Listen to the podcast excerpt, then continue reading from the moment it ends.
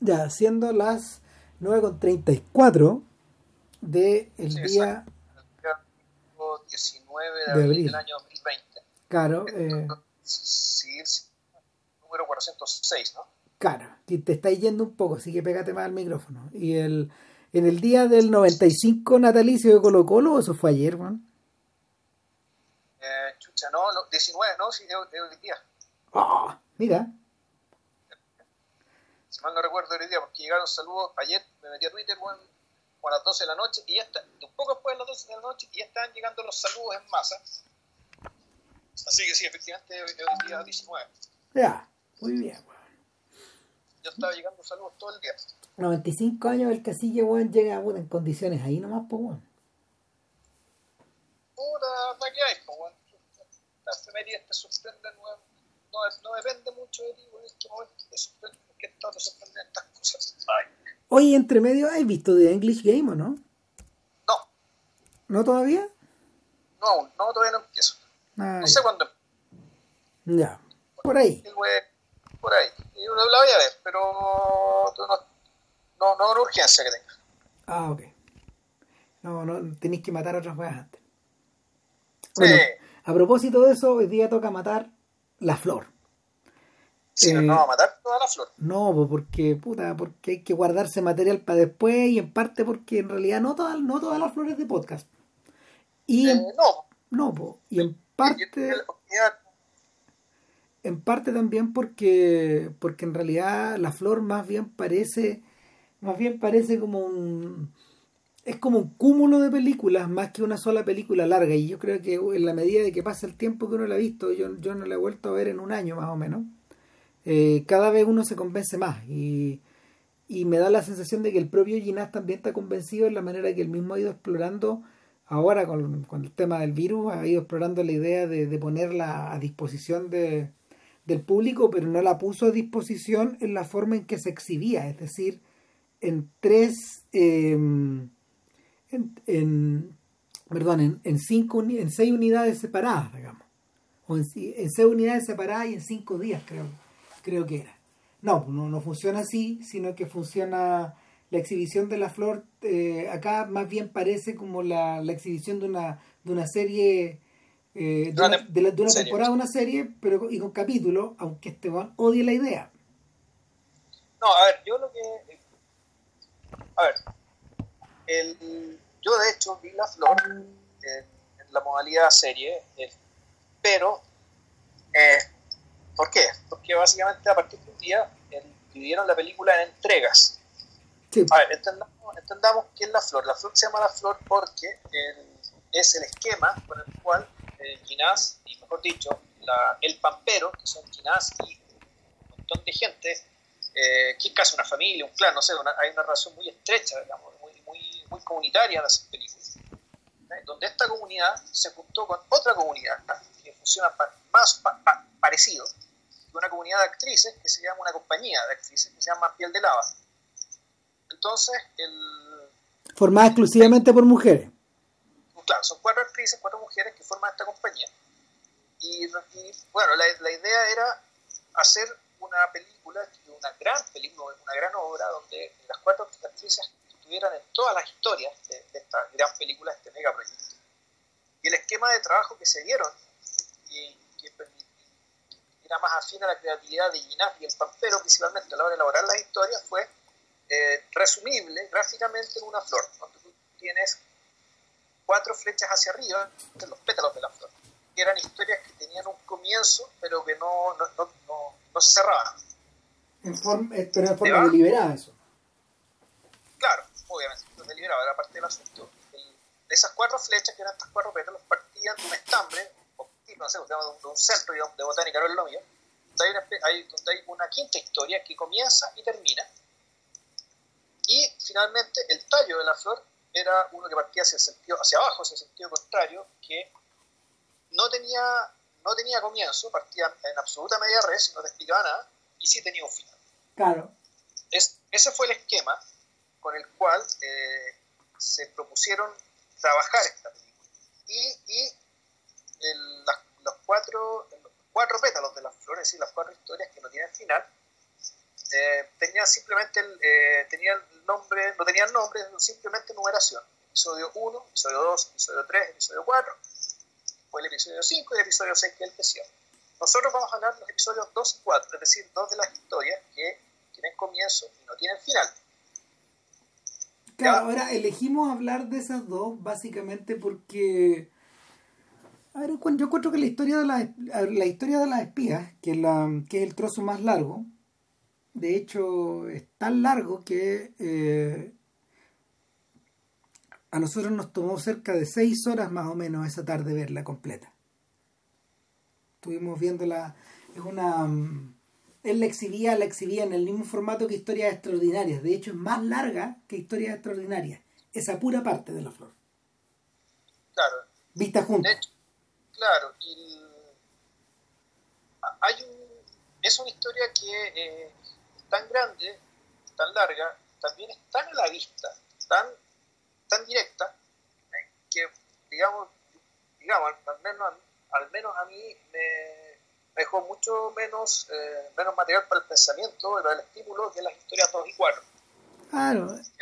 Pasa, yo creo que pasa lo siguiente, lo que ocurre es que eh, la flor es una es un cúmulo de es un cúmulo de mm, es un cúmulo de narraciones, un cúmulo de historias audiovisuales que va cambiando de género, va cambiando eh, en términos técnicos también, porque se, se, se, rodó durante casi una década, más o menos, eh, va cambiando va cambiando de mm, va cambiando de aproximación a veces, a veces más in your face, a veces eh, eh, es lo que es nomás, tal como dice JP respecto de la historia de las espías.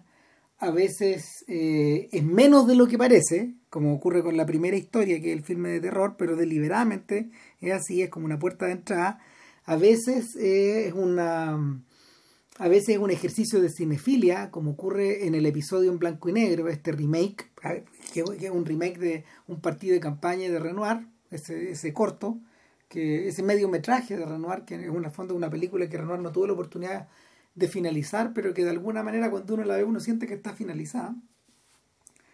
Y, y también, también puede ser eh, planteada como un ejercicio de estilo, como, como, como, toda la última, como todo el último capítulo, que es el capítulo de los créditos, o un o una o planteada como una suerte de de enigma, de enigma dentro de otra historia. Una historia. No, bueno, sí, uno puede verlo así, pero también hay, que, hay que siempre pensar que la premisa es precisamente eso, es una premisa, es decir, aquello que está al principio, aquello que sea por supuesto, o aquello que te permite empezar. Sin embargo, lo que termina haciendo la película no necesariamente eh, eh, termina siendo lo que te dice la premisa. No, Es decir, efectivamente, tener tenemos una película que se llama La Flor, tenemos cuatro historias que tienen ciertas características, tenemos una quinta historia, tenemos esta historia.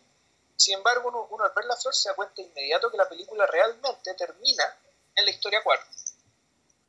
Ahí yo no estoy de acuerdo. claro, yo no estoy de acuerdo con lo que dice Vilche, pero puedo entender de dónde viene, digamos, la, la, la observación, que en el fondo la probablemente la, la, exploración la exploración estética de Gina acaba en la historia 4, claro que sí, pero la película es más que eso. La película sigue. Huevea y huevea y huevea hasta que se termina, digamos. es que ahí la, la impresión que tengo es que para ser fiel a la premisa original terminaron haciendo sin, sin mucha energía y ya con objetivos con objetivos literalmente terminales, es decir, con objetivos ya de, de felicitación del proyecto, de limpieza de cabeza, de terapia incluso. las partes 5 y 6. Claro, yo, yo opino distinto, tal vez porque yo las vi en el formato cinematográfico. Entonces yo en la, la, la, noción de tiempo que tengo de la flor en la cabeza es distinta a la de JP, por ejemplo. Porque JP la fue viendo una, una cada noche. La fue viendo una cada noche y claro, claro la, la, sensación de que fue como ellos la fueron liberando, por lo tanto uno puede inferir que si teniendo la posibilidad de liberarla de distintas maneras, eligieron esa, es porque también la consideran una forma apropiada de irla mostrando.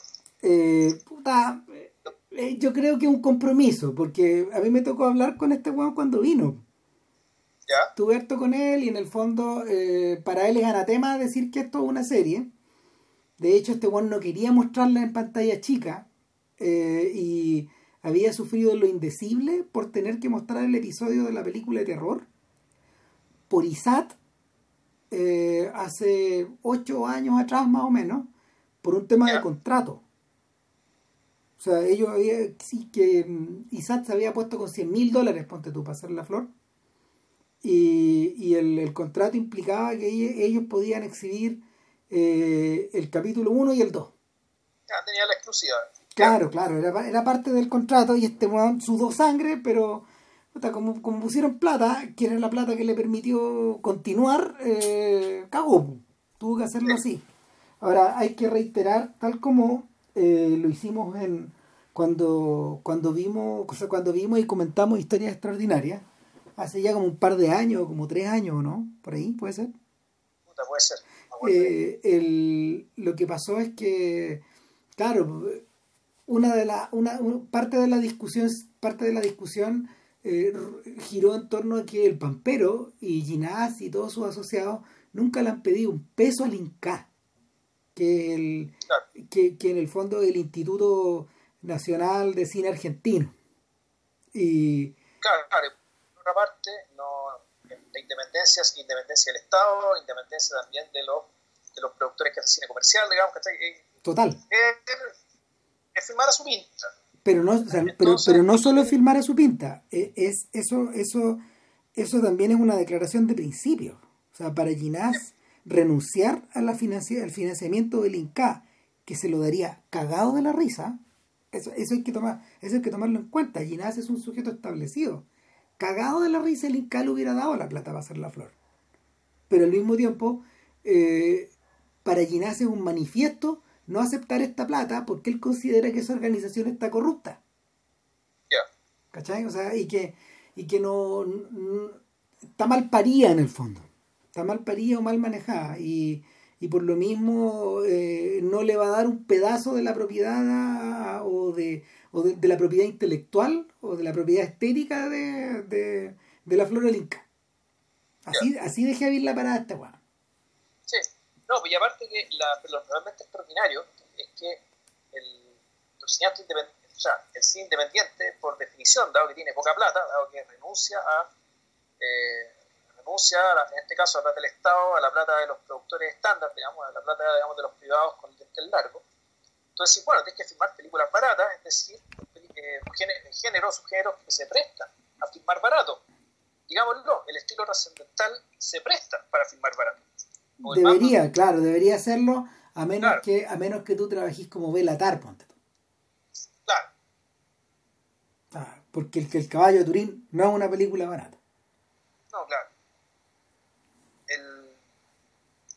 O, claro, eh, o películas basadas en el Mumblecore, gente que habla y habla y habla y habla. Claro, que, que en, el, en el fondo eh, es un poco la lógica que ha estado ocupando Hong Sang-soo como en las últimas siete películas. Que en un momento este weón ya cortó la cuicha, weón, y empezó a filmar en empezó a filmar en HD, pero en un HD que no tiene ni corrección de color, weón. Chao. Mandó a la chucha. Entonces, las películas de las películas de Hong se han convertido en ejercicios de renuncia y de y de sustracción cada vez más. Es impresionante. Entonces, el al punto que te lo he comentado varias veces, este weón empezó a usar el zoom pues, como para acercarse a los rostros, está, está, está, completamente independizado de, de, de, de, las buenas costumbres también, que en el fondo, no sé, pues, ah, durante, por, por años de años de años se, se, se, ha considerado que el zoom es de mal gusto usar zoom, de, la manera que, para, acercarse en una, a un rostro en una misma cara, en una misma toma, etcétera. Entonces en el caso, en el caso de Giná, esto obedece también, yo creo, a una eh, acercarse en forma deliberada a, a pensar y repensar la apuesta del pampero en términos de bajo presupuesto, pero utilizando esta vez géneros que están asociados a los bajos presupuestos. El, en este caso yo creo que no, es decir, es una película de espías que fue tiene elementos de acción. No, pero es una película de espías filmada, weón, filmada a lo Poverty Row, como dirían los gringos. Con los menores, con, con los, a eso voy, con el, los gringos ya hicieron esto en los 50. Y, hicieron, eh, hicieron esta película de, de, terror que hace en el episodio 1, hicieron la película de las espías, pero la diferencia yo creo está en el scope, en el tamaño del, del objeto, el tamaño del desmesurado, no la puesta en escena. Sí, bueno, el, yo creo que el caso de, aquí voy, voy aquí en Historia Extraordinaria, una película de independencia donde había un tanque, donde había actos extras que estáis disfrazados, que estáis, y donde en el fondo, a mí lo que me, es esto que me gusta, que no por hacer film independiente, eh, aquí al, revés, van a, a, géneros que tampoco, que no son, que tampoco son tan baratos, y, más interesante, eh, van a géneros de una manera que eh, no renuncia a ser popular. Y donde el. no voy a decir que aspira al comercialismo absoluto, pero son películas que tú vas a mostrar a cualquier persona, ¿cachai? Tú las vas a disfrutar. Pero las va a disfrutar. Yo, yo, no, yo no estoy tan seguro. Yo creo que yo creo que las va a disfrutar en la medida de que se dejen rodar por la historia. Mira, con la flor pasa algo, no se parecen en absoluto, pero con la flor pasa algo que los simuladores de, de Damián Cifrón también consiguieron en el periodo anterior, en los 2000, cuando Ginás estaba haciendo balnearios. Eh, y, y, y Cifrón, Cifrón que en realidad no es un cinéfilo, como, no es un cinéfilo en el sentido, en el sentido que lo es Ginás, que, que es un tipo que, que ha, puesto que ha puesto mucho de su energía en explorar digamos los géneros del pasado no Cifrón viene Cifrón viene de consumir de consumir televisión comercial eh, de, ver probablemente mucho cine gringo. Eh, eso se nota en Relatos Salvajes, pero también se nota en los simuladores. Y los simuladores, en el fondo, era el intento a la Argentina de hacer una serie como Misión Imposible, pero sin ninguna de. Eh, sin ningún, ninguna, ninguna de las características presupuestarias que la serie tenía. Que Misión Imposible o Hawaii 5.0, bueno, o los magníficos tenían en, su época, que ahí se gastaban plata. En cambio, no sé, yo creo que las dos temporadas, las dos temporadas de, los, de los simuladores juntas probablemente son el, tienen el presupuesto de dos o tres capítulos de estas otras. Entonces el intento era hacer algo eh, que entretuviera de una manera similar, que contara eh, una historia, historias de, raíz similar, pero que en el fondo reivindicara el género eh, en, en, un tamaño en, un tamaño y en una estructura como a los latinos, es decir, con menos plata, pero no por eso con menos fondo, con menos fondo, eh, con menos fondo estético, con menos calidad artística. Entonces, yo creo que La Flor es una especie de reflexión en ese misma, en ese mismo sentido, pero en torno a géneros que siempre fueron B. Eh, aquí voy, que que incluso, por ejemplo, La Flor 2, la, la película Los Pimpinelas, en el fondo, el, melodrama ese, eh, eso es algo que también los gringos hicieron en los 50, de la misma manera. En, en cierta medida, eh, La Flor, y a Ginard no le va a gustar la comparación porque no es amigo de Godard, pero, pero se parece a los experimentos que Godard hizo en los años 60, utilizando géneros del Hollywood clásico, pero subvertidos, ya hechos con muy poca plata, como los carabineros, por ejemplo, o hechos o completamente dados vuelta, como ocurre como en Made in USA y Alphaville. En el fondo los géneros están como están dados vuelta como el cocodrilo con Dorito. Sí, bueno, en realidad yo creo que ejemplo el ejemplo guardiano que más se pare, que más se podría parecer, creo yo, al, al episodio de Pimpinela es más bien Banda Sí, Ya, de, de, la misma manera que Alphaville y Made in USA se parecen a la película de las espías. claro, ahí lo que me gusta de la película 2, digamos, del, episodio 2 de Pimpinela, que en realidad no es Pimpinela, en el fondo es una, eh, esto es, una especie de, pregunta, hipótesis. ¿Qué pasaría, o qué en realidad, cómo sería la dinámica que hace posible las canciones de Pimpinela si los Pimpinela no fueran hermanos? Si Joaquín y Lucía Galán no fueran hermanos, sino que en realidad fueran una pareja, que tiene una historia y que, por lo tanto, el apostamos a que las letras que son, deberían ser naturalmente un correlato de la historia que, eh, perdón, de la historia de amor de ellos, de la relación de ellos. Y que uno, si uno escuchara la discografía completa, eh, de los Pimpinela, uno podría más o menos entender por las distintas fases que ha pasado la relación entre los dos integrantes del grupo. Bueno, Pimpinela son hermanos, nada de esto ocurre, digamos, esto es pura ficción, pero bueno, Ginás, eh, no sé si por idea de él, o idea de, idea de Piel de Lava, o idea de alguno de los miembros del grupo de, de, Pampero, hicieron, hicieron esta hipótesis, plantearon esta hipótesis. Y bueno, y dio como resultado también algo bien bonito, es que eh, algo que una vez me, me, tocó, creo que lo dijo el autor de La Reina del Sur, no me acuerdo cómo se llama, que un escritor español, es Pérez Reverte, eso. Pérez Reverte decía que después de haber escrito La Reina del Sur, un día fue a México y le tocó escuchar a los Tigres del Norte y quedó absolutamente maravillado respecto de que el libro que había escrito, que había sido muy exitoso, del cual se hizo una teleserie y todo, ta, ta, ta, sin embargo, los Tigres del Norte y el género del narco en general era, era capaz de, contarte lo mismo en una canción de cuatro minutos. Aquí, la, aquí tú lo que ves un poco es, ese ejercicio de reducción, de cómo toda la historia que te cuenta termina siendo reducida al final. De este episodio 2, y ahí lo vamos a contar con mayor, eh, con mayor detalle, pero uno también podría entenderlo como aquí estamos contando cómo una canción se traga lo que te estoy mostrando como el, el, a ver hoy día el, un, ejercicio como este o como el que Godard hizo en, los años 60 con, con, sus películas de género. Sí, sí, pero es que hay que decir una cosa, una cosa ¿por qué digo que se parece a Banda Paz? porque Banda Paz era un fondo de un noir pero era un noir al mismo tiempo que una película adolescente claro era un noir con adolescente aquí lo que tenemos tenemos un en la presentación Ginás dice que esto es una especie musical. No, no es una especie musical, es un melodrama en un entorno musical y toda la música que aparece es música digética. O sea, no son los personajes cantándole a la, cantándole a la cámara, cantándole al público.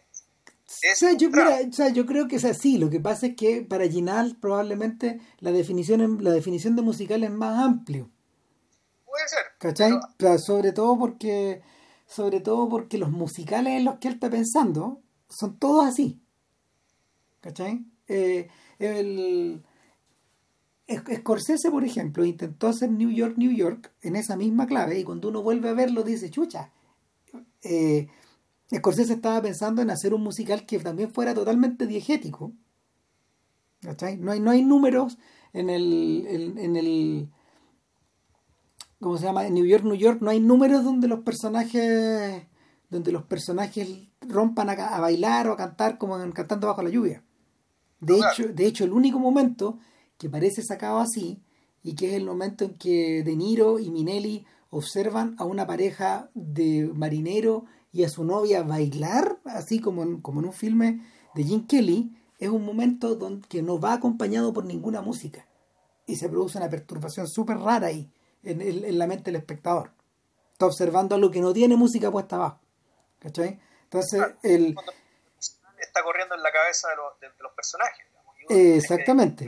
Bueno, Scorsese hablaba, Scorsese hablaba que eh, los musicales que él, el musical que él realizó estaba específicamente pensado en relación a unos musicales dramáticos que Doris Day protagonizó en los años 50.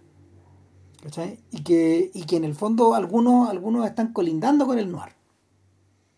Y y yo tengo la sensación de que Ginás estaba intentando uh, establecer un correlato similar, pero que también hay que ponerlo en relación a, a la tradición de los musicales argentinos y españoles que, que también estaban en la cabeza de este Juan. Sobre todo yo, yo, estoy pensando, por ejemplo, en las películas de Marisol en España o en las películas de o en las películas de Sandro en Argentina.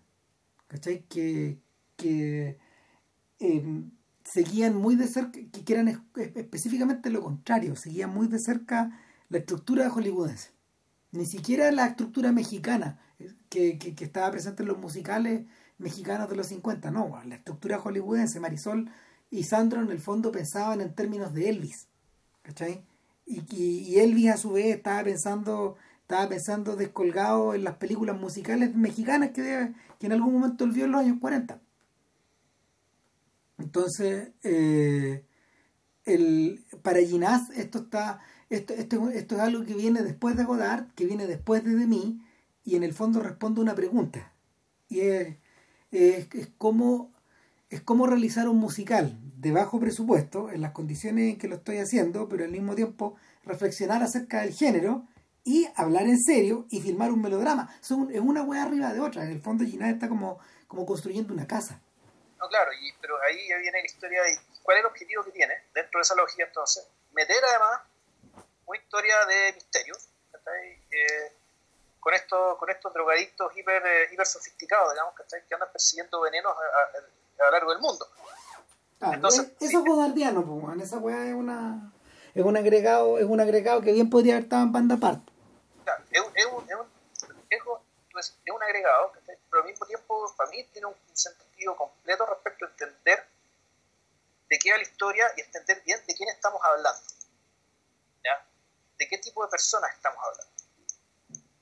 Tanto por la, la protagonista de, este episodio, que en realidad es Flavia, y, de, ¿cómo se llama esto? y del personaje de Lucía Galán, o sea, la, que en realidad el grupo para efectos de esta ficción se llama Siempre Verde, uh -huh. casualidad, y Victoria Aragón, inolvidable.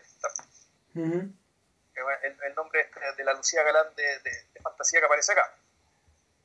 Claro, hay una, hay una cosa que no hemos mencionado, y es que eh, al revés de lo que ocurre con Pimpinela, que, bueno, los, eh, ¿Cómo se llama el, el, el, el Pimpinela? El, no Lucía, el otro, el otro hermano Galán. Joaquín. Al revés, de lo que ocurre con, al revés de lo que ocurre con Joaquín, que componía alguna, alguna parte de las canciones de la banda, el Pimpinela también cantaba muchos covers. Y en, en este caso, el desafío consistía, que eso es insólito también, eh, en hacer algo a, algo a lo, a lo Jack Demi, es decir, utilizar canciones eh, indígenas, es decir, eh, canciones, canciones creadas para la película en forma especial, componer las canciones. ¿Cachai? Eso, eso, eh, eso va en directa, eh, en directa oposición a la tradición del musical de Hollywood. ¿Por qué razón? Porque Hollywood solía adaptar obras de Broadway establecidas o recurrían a la estrategia del review, es decir, seleccionar canciones de un puro compositor o de varios compositores que giraran en torno a temas a temas, a temas similares. Sí. Era, era, muy raro, era muy raro el caso de una partitura directamente concebida para la pantalla. Sí, ahora hay que entender, eh, viendo y fijándose en las letras, que, no es una choreza esto ser no, Esto es absolutamente imprescindible para contarte la historia que te quieren contar. Pero al mismo tiempo es demencial. Demencial al tipo que hizo las letras, yo le daría el premio Nobel. ¿Es él? ¿El mismo Ginás? Obvio. Ya, sí, bueno, no lo quería dar por sentado, pero bueno, no me extraña. No, pues, este buen, por eso digo que es demencial, pues bueno. Sí, no, hay que darle el premio Nobel. O sea, yo soy el fuego, merece el premio Nobel. bueno, se pasó. Se pasó. Es decir, sí, es como, es como para llamar a a nuestro amigo Ricardo Martínez, weón, como para decirle, ya, weón, mira esta weón. No, no le he hecho, weón, no le he escrito a este weón para que diga, mira esta weón, aunque no miréis la otra. No, fíjate. Lo, lo matáis, weón, lo matáis. Hablamos, nos no, no, whatsappeamos, pero antes de, de, que yo viera la flor. O sea, en algún momento empezó el confinamiento, whatsappeamos un rato, qué sé yo, pero todavía no, todavía no he visto la flor. Y efectivamente, viendo la weón, me acordé de él. Totalmente, pues sí, Martínez ha estudiado esta weón. O sea, un libro con la weón. Entonces... Ah. En el fondo, ¿a qué, qué, es la weá a la que nos referimos? La temática, la estructura, eh, la, la, estética de las canciones cebollas latinoamericanas. La historia, sí. la historia. El origen, el desarrollo, la decadencia de la balada romántica latinoamericana, con el nombre que le dio Ramírez, que empieza, cuyo apogeo empieza en 1965, por un montón de razones que tienen que ver con la primer disco de, de, de, de de, de, Armando Manzanero, que ya no tenía solo boleros, sino que había evolucionado al paso siguiente, que era la balada romántica latinoamericana. En 1965 fue la, traducción al español de no me acuerdo qué canción italiana que fue muy importante. Entonces, esta empezó en 1965 y se empezó un poco a la cresta ¿cachai? cuando el, la producción de música latinoamericana se va a Miami. ¿cachai? Y ahí, claro, efectivamente, siguen saliendo baladistas, ¿cachai? Y, no sé, aparecen Chayanne, Ricky Martin, ¿cachai? gente que en cierto sentido prolonga la tradición, ¿cachai? Pero ya, pero ahí la cosa ya se estaba muriendo y cuando la cuestión pasa a Puerto Rico de vuelta, y aparece el reggaetón y otra cosa y se fue toda la crítica. Ya no, como que ya perdió peso.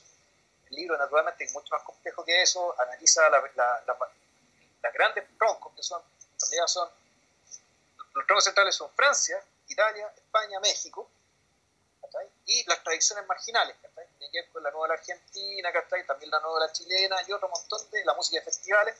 El libro está muy bueno, no lo hayan leído, cómprenselo, eh, si les interesa el tema. Y, y, si, y, si, está escuchando el podcast, que vea el episodio 2 de La Flor porque le va a gustar mucho. No, le estoy mandando, bueno, terminó de bajar Kiss Me le escuché. Eh, no, yo le estoy mandando el mensaje ahora, Juan, para que no hueve. Ya. Puta, e, e, evidentemente, evidentemente a un tipo como Martínez le interesa porque yo creo que, que, que pone el dedo en la llaga acá en, términos de que eh, parte importante de la balada latina corre por la vena del melodrama. Corre por la vena del melodrama y, y de un melodrama donde en el fondo las cosas se toman en serio. Y los sentimientos se viven hasta, hasta el final y la gente, la gente de esas canciones muere y revive como el ave fénix cuando la canción empieza de nuevo y es un poco esa la dinámica que también posee la segunda entrega de La Flor. Sí, claro, y, y, donde, y, donde las canciones además tienen la...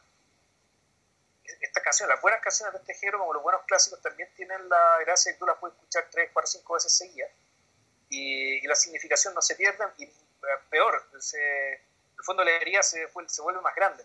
Me acordé del mismo gesto que usó Ginás con la canción de Roberto Carlos en Historia Extraordinaria. Sí, pues es lo mismo. Es lo mismo. El gato que está triste y azul. Claro. Entonces, bueno, la... no sé si tiene sentido contar la, la, historia. sí, tiene sentido, para que, para que se orienten un poco ahí los que están escuchando. Claro, esto, esta cuestión parte con un sujeto que está grabando solo unas voces que está sobre la, en un estudio de grabación eh, y donde claramente tú entiendes que el fondo está, está, está, tratando de hacer un poco la, la segunda voz o, el interpelador de, de canta. Es una canción sin lograrlo y entendí que bueno que él, este sujeto que se llama Ricky, Ricky Grossman, es, eh, está separado de el otro miembro este, de este grupo Pinela, que Victorio Campo, y es una de las actrices, que está interpretada por una de las actrices de, de, Bien de Lava, ella se llama Pilar, Pilar Gamboa. Y eh, entonces, bueno, lo que ocurre acá es que te, empiezan a contar qué pasó, por qué están separados estos pistineras, y por qué además, dado que están separados, están separados en la práctica, pero tienen un contrato, por lo tanto están obligados a grabar juntos, están obligados a grabar un disco. Entonces parece que este tipo está cantando solo en el estudio porque la otra tipa no lo quiere ver. Ya, el, esto, eh, esto ¿tú cómo lo, cómo lo enteras? Es un ejercicio de, actuación bien impresionante de parte de Pilar Gamboa a la, a la hora de, eh, una, llamada una llamada telefónica con un agente que no escuchamos que se llama Frank, un personaje que va a aparecer después, y donde tú te das cuenta que el, personaje de Victoria Aragón, de este Pimpinela de, mentira. Puta, es, realmente una fiera. Y que la canción que estaba, cantando, que estaba cantando él y que ella canta después también, eh, puta, es una retaíla de odio, y de amenazas y de, y de, crueldad y de maltrato. Y que. Y, la actriz de, la interpretación de la actriz hace que eso parezca absolutamente natural, algo como que, que fluye de, una, una especie de radiación es un personaje de una intensidad tan grande, en el amor y en el odio, lo que a nosotros nos ha tocado ver hasta ahora en la película es el odio, que es absolutamente hipnótico para nosotros y también para un segundo personaje, tanto tú realidad tercero o cuarto personaje, que vendría a ser la protagonista de esta historia, que es Flavia, que es una especie de asistente de Claro, que, que, que le sirve el whisky, que, le, que también es un poco una, una especie de acompañante que trabaja para ella. Eh, básicamente es como una especie de asistente que tienen las divas, porque digámoslo, Victoria Aragón es una diva. El, ahí, es donde hay que, ahí, es donde, ahí es donde hay que hacer un alto en el camino, porque en la tradición del musical clásico, eh, los protagonistas los protagonistas que se enamoran en el fondo, los los tipos que llevan el peso del melodrama o de la comedia romántica, eh, siempre son asistidos por alguien. Siempre hay un papageno y una papagena al lado. ¿Cachai? Siempre, siempre. Eh, eh, se puede llamar Keenan Wynn, o se puede llamar Oscar Levant, o se puede llamar Donald O'Connor, o se puede llamar Frank Sinatra. siempre, hay un, siempre hay un asistente al lado de Fred Astaire, de Jim Kelly, o del tipo que en el fondo esté bailando los números. Y en este caso, eh, es fiel a esa estructura y planta este asistente al medio. Eh, claro, y este asistente es un personaje que, eh, claro, está construido en términos secuenciales, digamos, y, me meto en ella porque ella es el protagonista. A ver, ¿por qué? Bueno, ¿Por qué es el protagonista en el fondo? Lo voy a explicar después. Oh, oh, un, último apunte, un último apunte respecto como de esta característica del ayudante. El ayudante nunca es el protagonista en un musical tradicional. Nunca. No, no puede serlo porque en el fondo no... exactamente, por la, eh, al, hacer, al hacer protagonista al ayudante, en el fondo tú disuelves el género. No, la comedia, la comedia se, la comedia se desarma la comedia como tal, la estructura, esta estructura de chico conoce chica o chico traiciona chica se te desarma. Porque cambia el punto de vista. Claro.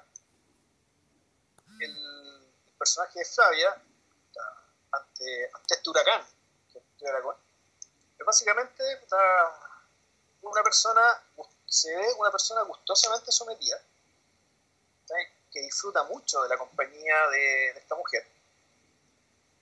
Que disfruta, siendo servicial y disfruta sirviéndole, pero sobre todo porque es la oportunidad de estar con ella. aquí hay una algo que es bien característico aquí, esto del, de, de, los, de, los desenfoques con los distintos planos. Entonces tú tienes un primer plano de eh, de Victoria hablando, sin embargo te queda muy claro que al, fondo, más alejadamente, está clarísimo el rostro de, de Flavia, escuchando en bobada, o hablando absolutamente desconcertada, porque tampoco a veces ni siquiera sabe cómo hablarle a esta mujer que tiene. Entonces, aquí, aquí uno de los primeros. es esta, historia tiene un montón de momentos inspirados. Uno de los primeros momentos inspirados de esta historia es cuando el, la, Victoria le pide a Flavia que le cuente cómo fue que se conocieron con él.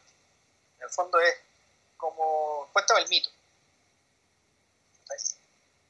Entonces, claro, aquí genio de Ginás, el, en términos de que vamos al momento en que, eh, en que la, la, película se compone, vamos al pasado, vamos en blanco y negro, recurso típico, digamos, pero donde aquí lo que, lo que termina mandando es la imagen, el sonido y la voz en off, y la prosa. Que, que, esto creo que es la primera vez que aparece eh, en, todo lo que es la flor. Entonces, sostener la película en una voz en off que en el fondo te está haciendo, que está contando algo, que está en clave literaria, que es básicamente todo lo que era eh, historia extraordinaria. Historia extraordinaria era todo eso, era todo así la primera vez que, este, que, esta, que, esta, que esta forma, que este método que aparece en la flor es acá. Claro, y es un método que también se ocupa en balnearios, ojo. Sí, claro. Y que es el método de que, el, que yo creo que es el método, es la forma que encontró, encontró de hacer estos géneros, de poder hacer estos géneros, pero eh, sosteniendo con imágenes de bajo costo, pero con una prosa muy elevada. Claro, yo tengo la sensación de que, porque eso también se repite en la historia de las espías. Claro. Eh, y ahí es donde Gina en el fondo eh, apuesta a ser, apuesta a ser un poco... A ver, yo, ah, mira, conversando con él, yo le decía, mira, hay cosas que me recuerdan a tal o cual cosa. No, viejo, no te compliques la vida, weón. Esta weá se parece a Dumas. Sí. A Dumas. ¿Cachai? No, no, esto no es prosa de gran calidad, mentira, lo es. Mentira, sí, mentira, es pero, pero, pero sí, sí eh, lo que a mí me interesa, dice Ginás, es trabajar el significado de la aventura. Y no solo de la aventura en términos de lo que le ocurre a los tipos de historias extraordinarias, que está que es una película profundamente masculina, por contraposición a La Flor, que eh, eh, es un esfuerzo, digamos, por hacer, junto con un cúmulo de actrices femeninas, una película mirada desde, mirada desde las mujeres. Eh, la mitad nomás, pero bueno. No, claro, pero, pero, pero finalmente eh, en la cantidad de horas es más de la mitad. Sí. El, lo, y, lo, y lo, que, lo que ocurre acá es que a él le interesa, a él le interesa en la flor explorar, explorar otros lados de esta aventura. Y, y claro, pues en, la, en esta historia de la pareja, de la banda, de la forma en que se conocen, de esta manera inocente en que el amor se expresa, digamos, esta sensación de que eh, en todo este cuento, en todo este flashback donde la chica, donde la chica va y cuenta que cómo conoció a este cantante y cómo este cantante reconoció en ella un talento. Es que, no, no, es que, espérate, que aquí hay dos cosas. Primero está lo que Flavia cuenta, lo que está en el libro. Sí. En el fondo, el mito publicado. Sí. Y, siempre, y después Victoria cuenta la verdad. Sí, po. Son, son, son, dos versiones de la misma historia. Son dos versiones de la misma historia y después Ricky va a contar una tercera versión. Sí. Que dentro de, todo coincide, todo coincide con la versión de, de, Victoria también. Lo que cuenta Flavia en el libro es pura mentira, digamos, ¿cachai? Pero es una gran, es, es una gran llave, ¿cachai? Es una gran llave, ¿cachai? Usar la mentira para, en el fondo, meternos en la fuente, ¿cachai? De la filípica, ¿cachai? Convertida en canción que acá estamos de es que, es que, claro, lo que pasa es que tú primero escucháis una canción que está siendo grabada, que que es la que canta él, pero después escucháis una canción que te están contando en formato de película, que es la mentira de Flavia. La mentira de Victoria, perdón. No, no, Victoria no cuenta ninguna mentira. Victoria cuenta la verdad. La verdad, perdón. Se me ocurre, se me... lo que pasa es que se me olvidan los nombres porque ya la vi hace como un año. O sea, un año, un año y varios meses. Claro, entonces el entonces pasa que tú, tú, además ahí te das cuenta de que ella dice en algún momento que ella decidió esa noche cuando, no es que se conocieron, sino que fue esa noche importante, porque no es que se conocían ahí, se conocían ahí, lo que pasó esa noche es que ella toma la decisión de tomar las riendas del grupo, en el fondo, y convertir en una causa.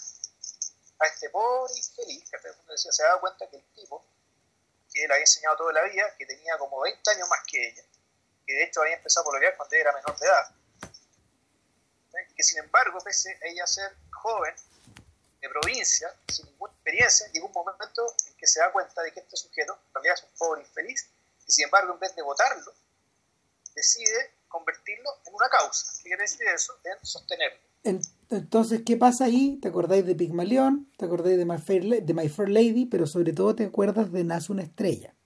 Claro, Nace una estrella inverso. Es inevitable. Claro, eh, pero aquí lo, lo, lo realmente impresionante, bueno, a lo mejor no, no, no nos adelantemos el. Entonces, pasa que el, el, aquí te, te, te plantean, te das cuenta de inmediato que el, el, equilibrio de poder dentro de la banda no hay ningún equilibrio. Desde hace mucho tiempo porque el pobre Ricky Grossman es un pelele de, eh, de, Victoria y que probablemente aburrido del maltrato y aburrido de la humillación y de la sumisión, se fue y por eso es que está esta escoba que están grabando separados, y por eso la bravata, ya sea en la canción o ya sea fuera, fuera de la canción de parte de Victoria, respecto de que en el fondo eh, siente que le robaron algo que era suyo. Y se siente por lo mismo además traicionada. Y en, ese escenario, en esta, en, esta jaula, en esta jaula donde está este león furioso, huyendo su rabia, Flavia, su asistente, eh, no se asusta, eh, no quiere escapar, sino al contrario, se siente absolutamente atraída, cómoda, ante el despliegue de violencia, pasión, odio, ira de esta mujer por, la, cual trabaja. De hecho, llega un momento que se sé que voy a duchar. Y se, se va a duchar, ándate, anda a tu casa, ¿cachai? Estoy bien, que Puta, me, me, voy a duchar. Se va a duchar Victoria y Flavia la sigue, la, mira un cerrojo, digamos, un gesto súper cinematográfico, digamos, del, género que puede ser el género de terror, de espionaje, un montón de géneros esto de mirar atrás de un cerro. Empieza a gemir como si se estuviera masturbando, pero no, es eso. Está, empieza a jadear de manera extraña. Y entender que eso, tiene importancia después también. Y se va. Ella se va, toma un auto, y aquí la película, claro, eh, cambia. Le empiezan a seguir. Hitchcock. Hitchcock. Eh, puta, están, aparentemente no es Buenos Aires, nunca es Buenos Aires, es Mar del Plata o algún lugar, algún lugar como ese. Mm. En la costa, en la playa. Y va a una casa, toca la puerta, se mira algo. El auto la sigue. Llega a un hotel el auto la sigue y el, auto ve cómo se mete su hotel. Ella entra a su habitación, abre la caja y nos encontramos con un escorpión. Entonces, claro, ¿qué es lo que vemos acá? Vemos que aquí se está abriendo otra historia. Y en esta historia, por poco tiempo nos damos cuenta, nos, enteramos a través de conversaciones muy elocuentes y muy apasionadas, primero con Frank, el, con el agente de con el agente del Siempre Verde, y de historia, que él rescató a Flavia de algo muy turbio en lo que ella estaba. Y al fondo es una especie de, rehabilitada, es como si hubiera sido una drogadicta rehabilitada, es lo que nos dan entender. Y que, eh, que Flavia, cuando está con otras personas, por ejemplo con Ricky, digo, perdón, con, con Frank, muy distinta de cómo, de cómo es cuando está con, eh, con Victoria. Es otra persona. Entonces, bueno, tenía esa conversación que aparece otro sujeto, que es un sujeto de su pasado. También una conversación al revés, en vez de ser elocuente, una conversación súper enigmática. Y al fondo te va soltando la información de a poco. Respecto, bueno, ¿qué es? ¿Qué carajo, quién, es, quién carajo es Flavia? ¿Por qué está metida en esto? resulta que eh, nos enteramos que eh, hay una, ¿cómo se llama esto? Hay una segunda, hay, hay, hay, una banda de gente que no se sabe qué cosa hace, a la cual Flavia perteneció y a la cual se fue. Y a la cual este otro sujeto que llegó también perteneció y también se fue, pero que están tramando otro grupo. Ahora, ese gesto tema del escorpión y el veneno del escorpión, entonces tú aquí, aquí tenías una mezcla súper extraña. O sea, y, donde, que, en realidad, claro, esto es, a diferencia de la primera, de la primera historia, y es que me sabe, que en fondo una película de género tan clásica donde, todas las actuaciones y todos los papeles realmente están al servicio del género. La primera historia. En esta segunda historia, doy la impresión de que es un poco el género también está definido por la actuación del, del, actriz. Eh, el gesto, el gesto, es que lo que pasa es que el gesto deja de ser godardiano en ese momento y se convierte en ribetiano.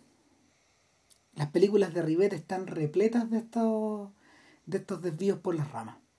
O sea, cuando uno ve Celine y Julie, que es una película de podcast de hecho, o cuando uno ve eh, la banda de los cuatro, ponte tú, o, eh, Secret Defense, o, o, la, la weá que sí, en el fondo, eh, en, en Rivet siempre está esta sensación, bueno, cuando uno ve París nos pertenece, porque está la conspiración al fondo, y, y, de qué diablo se trata la película. La película empieza a flotar hacia, la película no empieza a flotar hacia la costa en busca de la resolución, sino que se aleja más hacia el mar.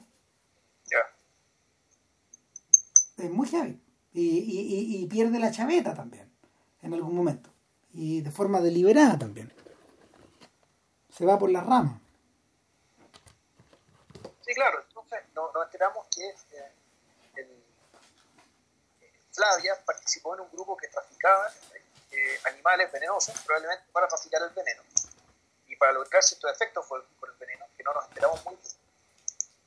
Y en paralelo aparece otro, el tercer personaje femenino, digamos, la tercera actriz que es la actual polola de que es Andrea Nigro. Se llama mm. Andrea Nigro. La actriz es eh, Valeria, Valeria Correa. No, no sabemos muy bien cuándo se convierte en pareja del, propio director, si tú me preguntás, a mí me da la sensación de que fue durante la tercera historia. Eh, espérate, eh, ¿ella, ¿ella es la actual polola de Ginás? Pues, mira, la memoria me traiciona, pero creo que sí. Pero es Valeria, la, mm. la que hace Andrea Nigro, la, la polola de. La polola de Ricky. la, la, más morena. Me puedo equivocar, así que si lo, si lo si los auditores cachan más, ahí unos corrigen a todo chancho y nos sacan la cresta en, la página de los comentarios. Y si los involucrados también están escuchando, por favor tengan ahí corregir la Espero que no se enojen.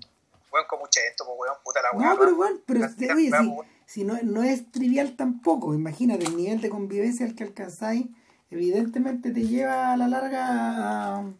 Sí, no, bueno, de ahí vamos, vamos a ir a la cuarta, en la cuarta película, y creo que es importante hablar de eso. Claro. En el episodio 4. En acá tú lo que tienes aquí es que hay una escena también que es impresionante y también eh, que también te da cuenta de, de qué estamos hablando. dentro, a diferencia de, de, las otras de las otras escenas, que uno podría entender las que están en un tono más bien natural, realista o naturalista, no realista, un entorno natural, con enfoques naturales, con colores naturales.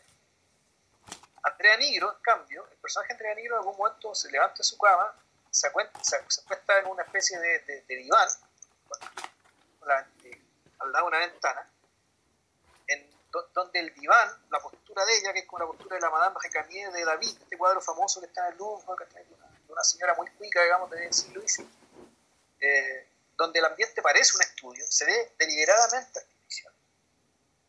A diferencia de todo lo que, de todo lo que habíamos visto en lo que es este episodio, empieza, a andar una canción de ella, que, eh, que también está dedicada a Ricky, al revés, una canción llena de amor, llena de cariño, lo agradecido que está de, conocer, de conocerlo a Ricky, que, es una canción bien dentro de todo, bien de la mía, muy deudora de un estilo reconocible dentro de la dentro de la balada latinoamericana y yo si conociera algo del género podría decir incluso que cantante aquí cantante está pero es súper evidente. Entonces escucha esta canción y, esta canción la escuchan eh, en la medida que, la vas escuchando, para que no sea tan fome, te empieza a mostrar en la noche todos los personajes que hemos conocido a lo largo de la historia durmiendo. Oye, entre paréntesis, eh, Martínez ya está viendo la Flor 2. Excelente. Y el... ¿Sabes que de repente la cagamos y le dimos debimos haber esperado. Puta, no, porque había que hablar de la 4, entonces no, sí está bien, está bien. La, de repente la 4 me quita un podcast aparte. Ah, no sé, man. Ya la cagamos, man. No, pero bueno, sí, sí, sí. Al hacer la flor por separado también la estábamos cagando, así que no se puede, bueno, en fin. No, si la cagamos, que tenía que ser el capítulo 2, tenía que ser con Martínez. Puta, pero si ya no es tan, ya tan simple, weón. Pero bueno. Eh, ¿Cuánto dura la flor 2, weón? En una de esas este weón dice algo, weón, y no, igual es larga, dura como dos horas. Ya, bueno, pero lo vamos a matar, bueno. Yo creo que lo que más me agrada es que lo vamos a matar. Va a flipar. Eh, sí, yo no, yo creo que va con lo arrebatado que este weón le escribiera a Ginás, ¿cachai? Y diría que déjate de filmar, weón, ¿cachai? Y dedícate a componer canciones cebolla, weón. O sea, bueno, el, lo que podríamos hacer en el fondo es una suerte de post-scriptum con Martínez. Ya, bueno, cuando se acaba el. No, si se puede hacer por Zoom, weón. Ah, bueno. Obvio. Bueno, entonces, pero aquí, aquí, aquí es interesante, ¿cachai? Esta escena que, es una escena bien de transición que uno ha visto en otras películas, Esto de mostrar a todos los personajes del, elenco, en el fondo, como si fuera un elenco, un, elenco terral, todos durmiendo, con una canción X que te sirve para, para te, sirve para musicalizar y darle el tono a esta no elipsis, ¿cachai? Que el fondo mostrar a la gente durmiendo para, el día, para lo que viene al día siguiente. Que, que es algo que, que, es un recurso que se ha visto en muchas películas. Sí, pero, pero, aquí está muy bien hecho, y, probablemente de ahí el, es la, la, base de esta escena que tiene este entorno que se ve tan artificial respecto a lo demás. Pero la cuestión no termina ahí, lo que realmente, lo, realmente impresionante es que una vez que Andrea Nigro termina de escuchar esa canción, empieza a girar en su iPod viejo, porque esta película que tiene, esta parte tiene como 8 años, el iPod que ella tiene, cuando está escuchando música, ya, ya está circulando, eh, empieza a escuchar una canción del primer disco de, de Siempre Verde que se llama La Hiedra. Exacto. Y es una canción, pues, es otra masacre, No, es maravillosa. En la que Victoria, Victoria Aragón le dice a Ricky que él es como, la, él es como una hiedra para ella, es decir, era una especie parásito, que no puede vivir independientemente y que, y que, quiere tener todo lo que ella tiene porque efectivamente es Victoria, es Victoria la que canta mejor y la que además compone y es la que tiene el genio. Entonces, tú al verte te das cuenta de que el mismo individuo, el mismo weón que está durmiendo ahí al lado, es, es el objeto de la canción llena de amor de Andrea Nigro y de llena de odio y desprecio de Victoria, de hace unos cuantos años antes. Entonces ahí tú te das cuenta finalmente que en realidad eh, tú aquí lo que tenés en cierto sentido también es, una, es un remake de Casablanca.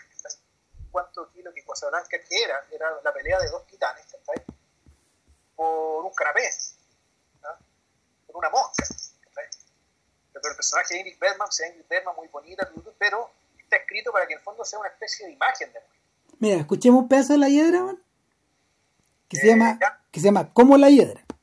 Ah, ya, eso. Tú eres la sombra que haga lo que haga, viene tras de mí. Y que en minutos cuando caiga el sol desaparecerá. Tú eres el tonto aquel al que le presta su corona al rey.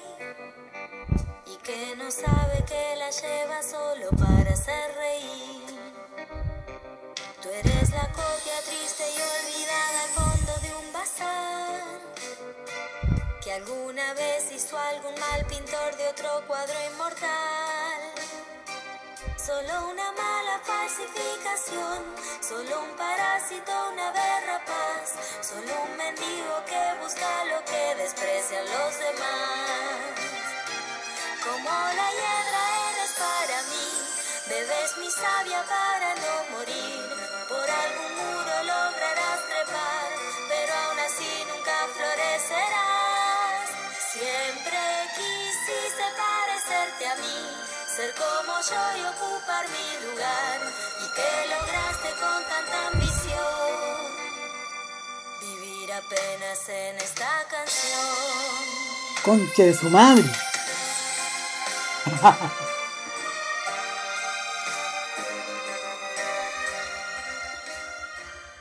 Bueno, ahí, ahí, está un pedazo de. No la tocamos entera porque búsquenla ahí en, en YouTube. Grupo Siempre Verde como la hiedra. Entonces, bueno, ahí tú das cuenta que el, el, mismo individuo inspiró una canción e inspiró la otra de parte de dos mujeres distintas, que sentían distinto respecto a él, pero en fondo te das cuenta que Ricky Grossman, que es un sujeto que no tiene mala pinta, se ve, lo que uno alcanza a ver es un hueón decente, que no es estúpido. No, no, no, es un tipo competente. Además, eh, el, cuando yo veo el sujeto, cuando yo veo al sujeto, y esto también es nuevamente en meta, y obviamente, no sé, quizás Ginás me desmentiría de aquí eh, a la quebrada del aquí, eh, yo veo al yo veo el prototipo del, del artista profesional argentino comercial. Bien puede ser el, un, un, un, cantante conocido, no voy a dar nombre obviamente, o un director de cine conocido. puede ser, pero ahí lo, importante, interesante en fondo es el, el, el, la función. ¿Cuál es la función que cumple Ricky, Ricky Y es la primera vez que se me ocurre, eh, yo al menos me encuentro usando la palabra. Él es un muso. Sí, es un poco eso. Es un muso, no, es literalmente un muso, así como eh, un montón de artistas que han tenido sus musas, mujeres que respecto a las cuales eh, que eran, existían para despertar la creatividad, inspirar la creatividad de alguien sin ser creadoras directamente, sin poner ellos su cerebro directamente en la, en la creación, pero que eran muy importantes. Pero generalmente, o sea, eran mujeres, eran musas, se usaba, usaba esta figura, de esta figura mitológica griega para referirse a, las mujeres que históricamente han cumplido esta función en un mercado del arte milenariamente masculino. Sí, es un poco la función que tiene Yves Montand en, en una parte de la carrera de, de por ejemplo. Eh, eh, a cambio de esa inspiración, ella también eh, potencia al artista que está por detrás. Claro. Pero aquí lo que tenemos claro, este ya es un, es uso profesional porque este no solo es un uso de una, sino también es un uso de otra. ¿cachai? Y, el, y por lo tanto, de, parte de la historia, de esta historia, tiene que ver con la pelea por estas dos, eh, por estas dos artistas, por este muso. ¿cachai? Y que al mismo tiempo, y ahí está el, punto de que eh, no, está claro que, la, que al menos Andrea Nigro no es capaz de separar la función de muso con la función romántica. Eh, lo que pasa es que para ella son la misma cosa prácticamente. Es que soy. En caso de Victoria, yo creo que eh, ella puede hacerlo aunque no quiere. Hay un tema de desgaste en el caso de Victoria. No, y no solo eso, hay, hay, un tema de que ella además el, hay algo, tiene que ver también un poco la voluntad de poder, y, además con la promesa que se hizo a sí misma. Respecto de yo voy a hacer de este sujeto, voy a ser mi causa. Y, una, y ella, por la forma de ser, no renuncia a las causas. Entonces, pero ella sí puede tener conciencia respecto de si realmente lo ama o no lo ama. Pero sí, eh, pero sí creo que ella puede separar, puede separar ambas funciones, sin embargo no lo quiere hacer, dada la promesa que ya se hizo. Andrea Nigro, digamos, ¿cachai? Por el hecho tal vez ser más, por el hecho de ser más joven, probablemente, no puede. No. Estando consciente también de las flaquezas de su muso. Es que, a eso me refería. A eso me refería. Lo que pasa es que lo que pasa es que eh, la persona que ya estaba vinculada eh, en, el otro lado del dúo está expuesta, está expuesta al lado bueno, al lado malo, al éxito y a la mugre de estar ahí. En cambio, Nigro, Nigro en realidad no, no, no, no, no ha estado expuesta a eso. No. Sí, pero bueno, el... después cuando Ricky cuenta su historia, ahí nos encontramos con eh, ahí nos encontramos ya con una, una, tercera versión del mito de cómo nace siempre ver eh, y que una versión que en cierto sentido coincide desde la otra mirada con la con lo, con lo que cuenta con lo, que cuenta Victoria pero es importante porque le agrega el le, agrega el, el, lenguaje de la victoria y de la derrota respecto de la relación que tienen, que tienen ambos eh, ¿Y esto por qué? Porque eso es algo que, es parte de la canción en cuestión. La primera canción, Soy el Fuego. ¿Ya? Y, en, ese, y, en ese momento, y a partir de esa conversación, es que, claro, eh, Andrea va, entre comillas, confronta, o bien le dice a, le, dice a Victoria, ¿saben qué? Ya, ya sé lo que pasa acá, yo no tengo miedo a que, a que Ricky se vuelva a ver contigo. Así que si quieren grabar juntos la canción que tienen que grabar, Soy el Fuego, la canción del principio, grábenla juntos. Pero yo voy a estar ahí y en el fondo esto se entiende como un duelo. Y más, más que se entiende, se dice explícitamente, esto es un duelo. Esto es un duelo. bueno, hasta ahora han, han, aparecido tres de las actrices del elenco, la cuarta actriz, eh, eh, Elisa, Elisa Carricajo, interpreta el papel de Isabela, que es el personaje que, le mete el. que es una especie de fan fatal. Eh, fan fatal, media taumatúrgica, es decir, que es un, personaje que, que, parece dotada de un intelecto y de un, intelecto y de una experiencia en el tema en el que está metida, que hace que todo el mundo gire en torno a ella y lo obedezca de manera ciega. Es un personaje del cual se habla mucho antes de que ella aparezca. Por lo tanto, un personaje, cuando, eh, es un personaje que aparece ya con las expectativas altas. este personaje es la líder de esta, de esta banda de, traficantes de veneno. Que está metida con gente muy importante, muy poderosa, y que resulta que, eh, experimentando con el hecho de eh, intoxicarse con veneno de animales mortales, sin morirse, experimentando grandes placeres, los placeres desconocidos y la verdad, se encontraron con que el veneno más sofisticado existente, mezclado con el veneno del escorpión que, tiene, que se alcanzó a inyectar Flavia, genera regeneración de neuronas.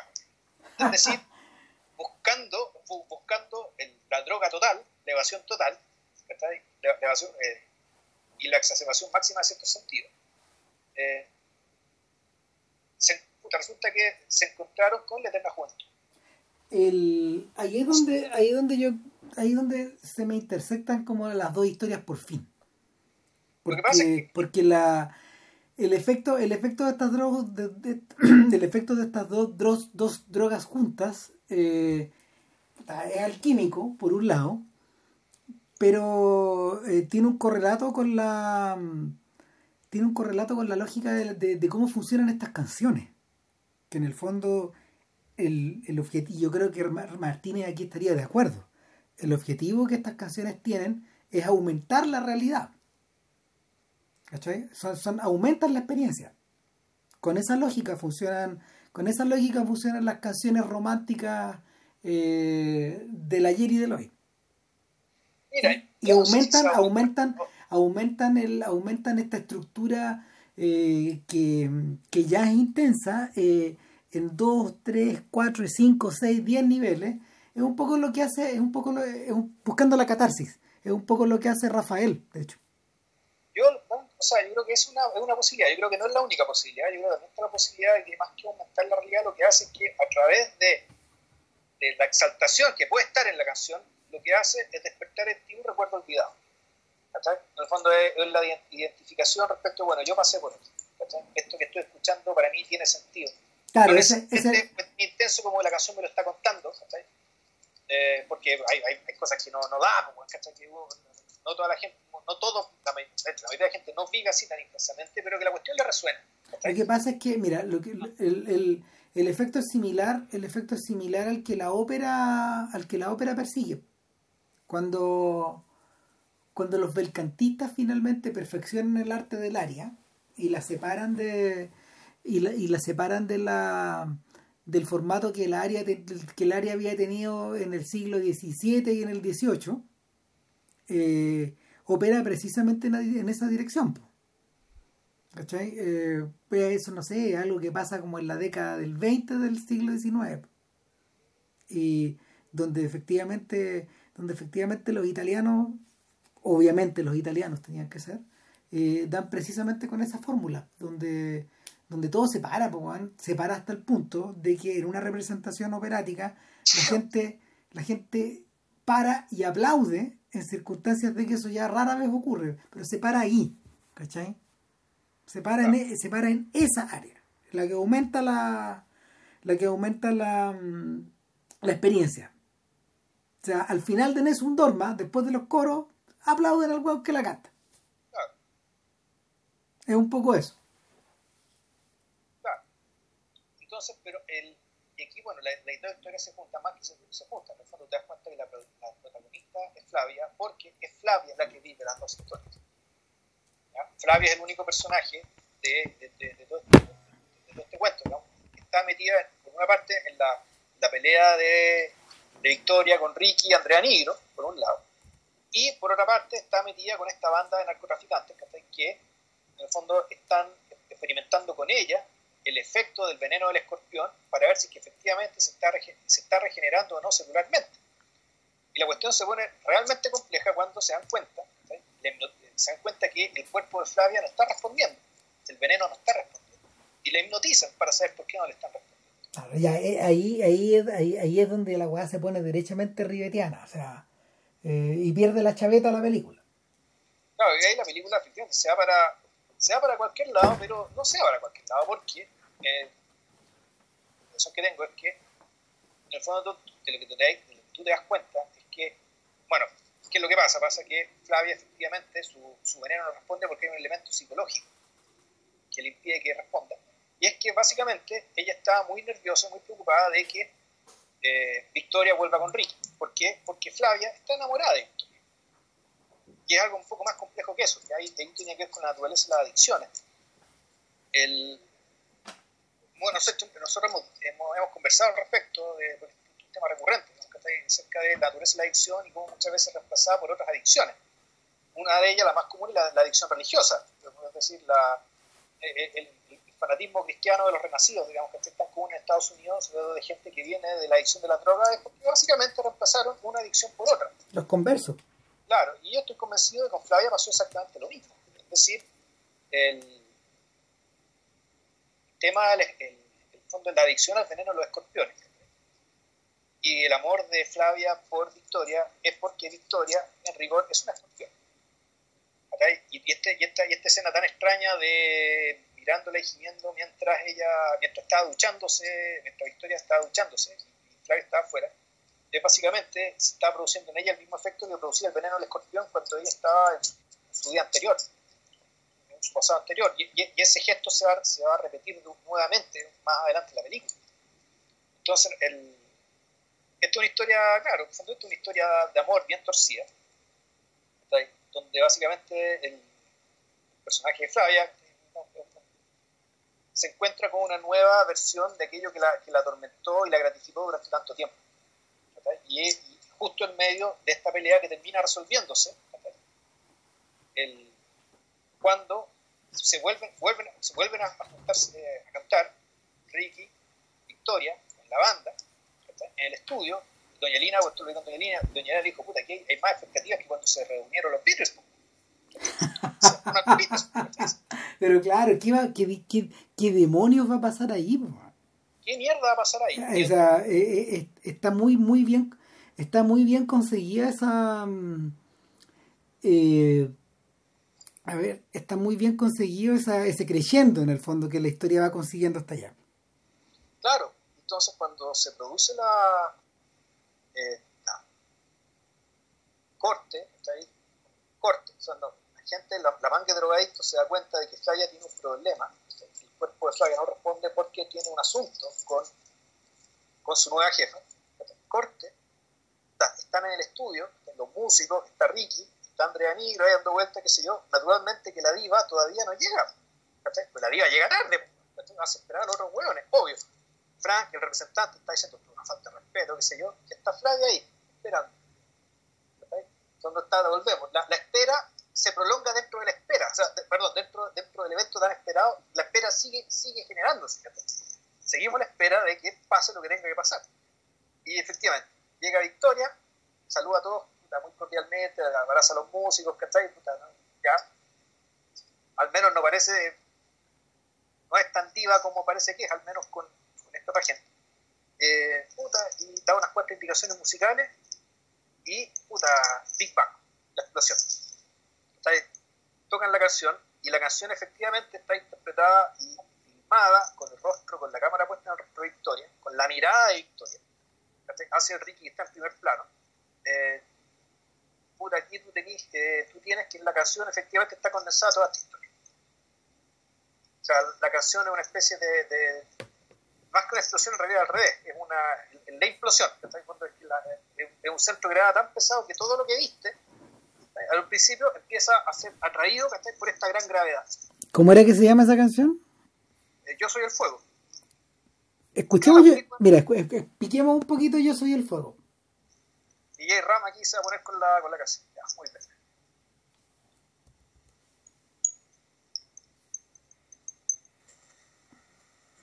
Graba.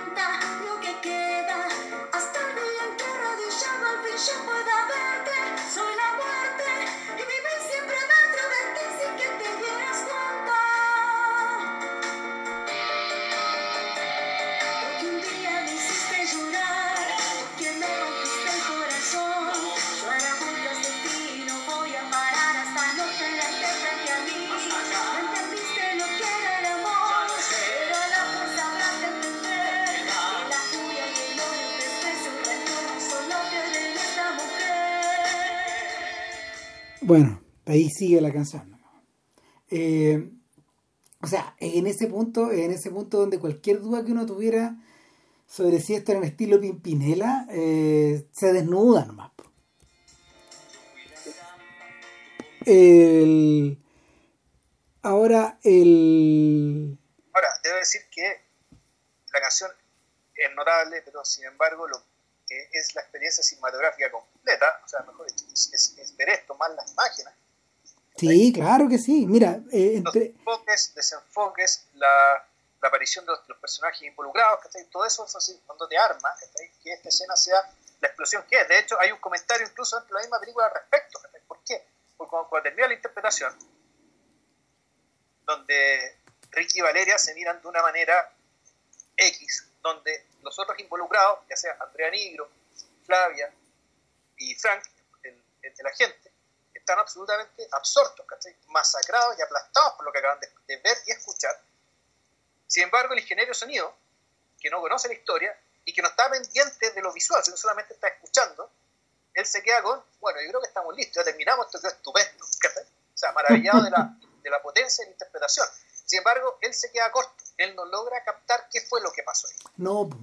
Eh, el, escuchando la canción ahora de nuevo, cortesía de doña Mariana Stunich, que, que es la argentina o me imagino la, la uruguaya que, que, que la subió a YouTube y la subió, fíjate, ella estaba tan enamorada de este episodio y del primero, que lo ha visto tres veces, de hecho, en el cine, que ella levantó la cámara para grabar lo que tú escuchaste dentro del cine, porque se ven las cabezas. Chuta, ¿ya? Es al revés que en la canción anterior donde uno podía donde uno podía encontrarse con donde uno, donde uno podía escuchar la del archivo en el fondo acá no, acá está, aquí uno estaba viendo las imágenes y de hecho claro la- el enfoque, el desenfoque se nota que Ginás trabajó eh, y aquí viene la referencia otra vez a Godard eh, eh, trabajó esto eh, pensando y repensando la manera de filmar una banda al interior del estudio. Hay muchos ejemplos. Yo creo que yo creo que probablemente el, ejemplo que es el canónico es el de Michael Lindsay Hogg en Let It Be. Al filmar el interplay de los músicos. ¿Cachai? Adentro de un estudio. Eh, pero al mismo tiempo eh, Godard ya lo había hecho en Sympathy for the Devil, en One Plus One, pero volvería en un formato que no, no sé si Ginal lo vio, pero se parece mucho en Sigue tu derecha, en Soigne ta droite, donde, donde eh, Godard va contando en paralelo, regresando un poco los días de regresando un poco los días de cuando grabó los Rolling Stones en One Plus One, cantando Sympathy for the Devil, solo esa canción, eh, Godard utiliza eh, la mitad de las imágenes de Saint Droite para filmar a Les Rita Mitsuko dentro del estudio, grabando, de una manera muy similar a esto.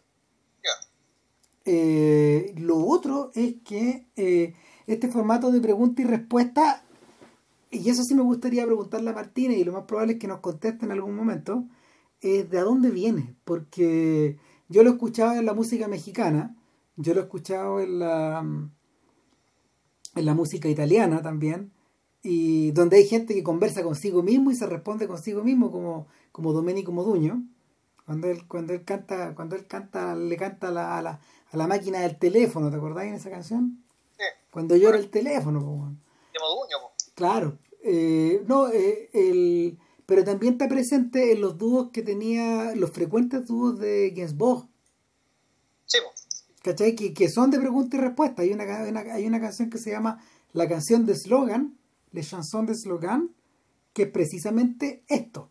Es una, es una mujer espetándole a un hombre eh, todo lo animal que ha sido y en parte eh, la manera de hasta qué punto se han devaluado esos sentimientos.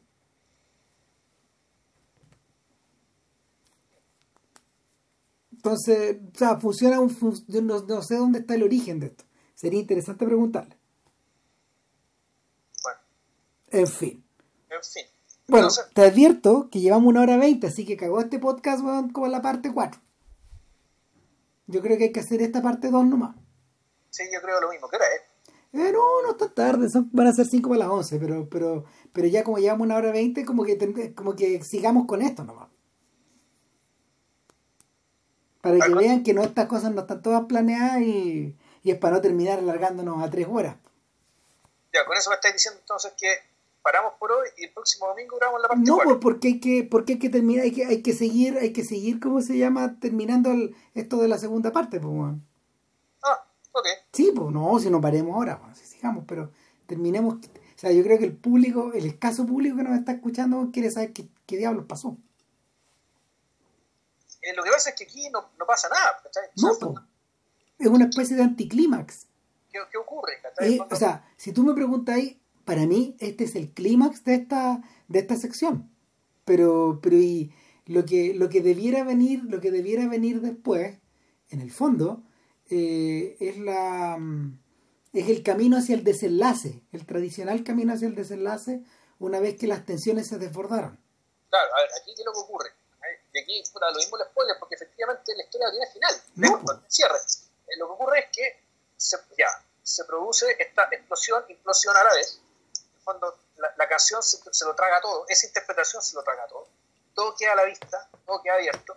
La pobre Flavia vuelve a sentir los mismos escalofríos que cuando, se, cuando estaba viendo ducharse a la a Victoria. En el fondo, el, el, veneno del escorpión está aplicado sobre oro, no sobre ella. Esta, la, la, vuelve a. Eh, ¿Cuál es la palabra? Desequilibrarla completamente, la descompensa y tiene que salir corriendo. Nadie sabe qué pasa con ella. Eh, alguien, y, la creo que la misma historia la que dice, yo me ocupo. Y a ver qué le pasa, de repente suena la puerta del estudio, toc, toc, toc, golpeando muy fuerte. Abren y aparece la banda, la banda de drogadictos, que está ahí, que, ha sido traficantes de estas drogas raras liderados por Isabel. Y ahí la película se acaba. Así el episodio se acaba. Entonces, el momento en que las dos historias finalmente, realmente se juntan el momento en que todas estas personas que giran en torno a Flavia terminan compartiendo el mismo espacio, la película se acaba ahí. ¿Qué, puede pasar? Pueden pasar muchas cosas. Los tipos se tratan de llevarse a Flavia, la recuperan de alguna manera, o van a, van a matar a, Victoria, porque supuestamente sería la fuente de trastorno de Flavia, pero al matarla, quedaría un trastorno mayor en Flavia, por lo tanto con menor, va a quedar más trastornada, con menor razón va a funcionar el veneno en el. Entonces, bueno, ahí las hipótesis se pueden disparar de cualquier parte. Sí. Entonces, creo que este es el momento un poco de pensar por qué Inás optó por contar historias sin final. ¿Por qué Inás interrumpe? Claro, porque las historias no tienen, no tienen cierre. Yo creo que hay que devolverse, con eso hay que devolverse a balnearios. ¿Ya? Balneario es una colección de, es una pequeña colección de historias eh, que no dura más de una hora y media la película y si dura más, la verdad es que no me acuerdo, yo creo que no. Pero lo que ocurría ahí es que en el fondo era una especie de... Es una, doble porque es una colección de historias. Es una especie de, es una especie de álbum de viñetas que gira en torno a eh, el concepto de balneario en un país que cuya, cuya mayor parte es mediterránea. Y de hecho, los balnearios a los que se refiere Ginás en la historia son todos mediterráneos. Son todos a la orilla de ríos, de lagos, de estuarios. ¿Cachai? Y, de alguna forma lo que se acentúa en balnearios es la presencia de, es la presencia de esta, es la, es la, constante fuga que, que, el, que el cineasta tiene desde un registro documental hacia un, hacia, hacia un registro ficcionado. Como que las historias se le arrancan de las manos. O sea, se le arrancan, pero insisto, el, aquí lo que está detrás, yo creo que el, la razón es hacer un ensayo. Una especie de ensayo de partida terminológico, geográfico, respecto a qué, la, qué, qué distingue una playa de un balneario. Claro. Y después, ya casi antropológico, respecto a, bueno, si lo que hace que un balneario sea tal es que haya, vaya gente y ocupe este espacio solamente para bañarse, entonces empieza así, bueno, ¿cuáles son las costumbres que se dan? ¿Qué es lo que ocurre en los lugares transmutados? En la misma playa, pero el hecho de que estén los humanos ya, puestos ahí con un fin, con un fin en especial y con fines asociados a ese fin especial. Cambia esta geografía. Hace que, claro, hace que el, esta playa se convierta en balneario y este balneario sea tal, y lo que te muestra son todas estas mini historias son un poco ejemplos o particularidades de este gran principio. Que es un gran principio que además termina cerrando la historia, o esta historia se manda un recuerdo circular. Empieza más o menos de la misma, eh, termina de la misma forma que empieza. Naturalmente que hacemos cargo de todo lo que te conté entre medio. Sí. Ahora, ¿qué es lo que ocurre en la siguiente película, en Historias Extraordinarias? En Historias Extraordinarias lo que ocurría era que eh, Ginás tenía tres largometrajes, eh, uno sucedido por el otro, tres episodios largos que de alguna manera estaban, a su, que a su vez entrelazaban tres historias que, que se iban contando que se iban contando por, por, capítulos, ¿ah? pero capítulos que en el fondo estaban al interior de estos otros episodios. Y, y lo que ocurría acá es que Ginás jugaba permanentemente con la suspensión de la historia eh, en clave folletinesca. Es decir, la dejaba, la dejaba suspendida en un momento eh, dramáticamente importante o al revés, irónicamente importante, de manera que el personaje quedaba un poco suspendido en el aire y se prolongaba esta ansiedad en el espectador. ¿Qué es lo que pasa en la flor? Eh, la flor revierte la flor revierte esta estructura, pero no proporciona el payoff. No, no proporciona la, la solución, la distensión, la, la, resolución de esta historia. Claro, la introducción de la palabra payoff, el, supuesto cuál es, el supuesto está en que la, gratificación, el pago al espectador por, por darte el tiempo de la historia es que te cuenten cómo termina. Claro. O sea, como, que si, si, no te cuentan el final, no hay recompensa. El, entonces, bueno, Guinar lo que hace es básicamente decir, no, efectivamente aquí no hay recompensa, o mejor dicho, aquí la recompensa no está ahí. O sea, puede ser una historia tan potente que la recompensa está en ella misma. Y que por lo tanto la gratificación que está ahí asociada al cierre eh, puede ser innecesaria. Que con lo que les voy a contar eh, basta para que nosotros conozcamos las capacidades de estas esta actrices, las conozcamos a ellas, porque de eso se trata la flor. Esta película, como dice él, y muy abiertamente, es para ellas, pero también es sobre ellas. Entonces, en la medida que que no te cuenten al final de la historia, lo que te están diciendo es que, eh, mejor, eh, lo que están diciendo es que la historia es solamente un medio. Bueno, en general la historia siempre es un medio, o, no, muchas veces es un medio para hablar de otra cosa, para referirse a otra cosa. Pero aquí el carácter medial de la historia queda refrendado por el hecho de que ni siquiera se toman la molestia de terminarla. La historia está puesta al servicio de otra cosa. En este caso, yo en la exploración de las capacidades actorales de el elenco de, piel de lava. La otra conjetura, la otra conjetura en el fondo es que el y esto es lo que pasa un poco en los cuentos de Cortázar, de hecho, o, sobre todo en Rayuela, por ejemplo, con la combinatoria a la que a la que Rayuela se entrega es que la gracia en determinado momento ya no está en seguir la historia de estos personajes, sino que eh, en experimentar eh, el rush adrenalínico de volver a empezar. Y de alguna forma, eh, el segundo episodio de La Flor funciona como appetizer del monstruo que viene por delante. También. Sí. De que, es un monstruo de cinco horas y media de duración. O sea, y cuando tú, cuando tú te, te, te sientas esa tarde a ver la weá y emerges como, no sé, seis horas, siete horas después, tenéis, vivo el recuerdo de la, de, la, historia que viste el día anterior, en la estructura cinematográfica en que la flor se va mostrando un episodio, una, los dos primeros episodios del primer día, el tercero el segundo día, el cuarto, eh, el, el, cuarto y el quinto el, el tercer día y el sexto y el séptimo el último día. Algo así, ya estoy muy olvidado pero es como esa lógica. yo tengo entendido que cuando se dio en Buenos Aires, esto fueron, que la, la, eran estas ocho entregas, que las primeras dos entregas fueron juntas y con que y se involucran las historias 1 y 2, que las, las, entregas 3, 4 y 5, que son la tercera historia, sean solo en un día, y todo lo demás en un último día. Es decir, la, la entrega 6 y 7, que son la cuarta historia, y la entrega 8, que vendría a ser el último capítulo de la temporada. ¿no? Volvemos vamos, a, la, mm. de serie. Claro, claro. lo, lo, lo, que ocurre. Te das cuenta que lo importante, lo realmente importante, terminó pasando al final del episodio 4.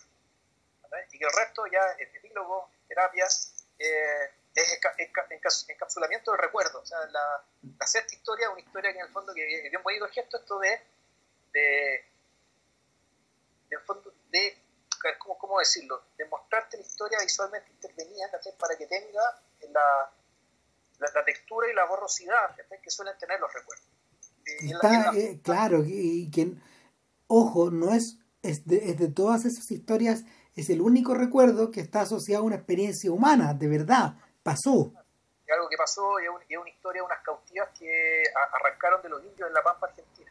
Claro, claro. Es una especie de anábasis de, de estas cuatro mujeres, donde están las cuatro mujeres que tienen historias súper distintas. tal cual. Eh, claro, y la cuestión termina, tiene que terminar porque con esto, con esto termina la película, y si uno se pone cínico, en realidad puede decir que este sexto episodio en realidad no es más que el preludio para la secuencia de créditos más larga de la historia del cine. Sí, claro. Es un poco eso. ¿Por qué? Porque la secuencia de créditos es, eh, continúa en la misma... Eh, algún, eh, no, si te ocurre justo después. Te muestra, la cámara te muestra cuando termina la filmación de, de, este último episodio, cuando los, los, actores, los técnicos se, se abrazan, se despiden, se la filmación, carajo, puta, menos mal, ya, te dan vuelta la, la, cámara se invierte y empiezan a correr los créditos, los créditos son eternos. Pero, pero, pero, el, pero no contemos tanto porque algo me dice que algún día vamos a hacer ese podcast, así que... Mm, mm. No sé, no, yo creo que vamos a hacer podcast del episodio 4. Cuando mastiquemos bien el episodio 3, vamos a hacer podcast del episodio 3. Y, y para mí, digamos, los, los, otros episodios, ¿cachai? En el fondo son, son el contorno, ¿cachai? Son, son, el contorno, digamos, de, un, de, este núcleo que está acá. Por claro. eso decía. Claro, igual yo no, yo no opino de la misma manera que Vilches, pero como que tengo, tengo una sensación de que, tengo la sensación de que para mí las cautivas, las cautivas es clave en esta, en, en, en la lectura del conjunto. Y, es una de las razones por las que Gina, Gina regresa al pasado, en el fondo. De hecho, a diablos, a un pasado que este sujeto dice estar estudiando ahora. Acuérdate lo que te comenté, que cuando le preguntamos qué película quiere hacer, eh, él dijo que en, este momento estaba trabajando sobre cómo empezar a enseñarle a andar a caballo y a, a dar sablazos a su, a su compañía de actores.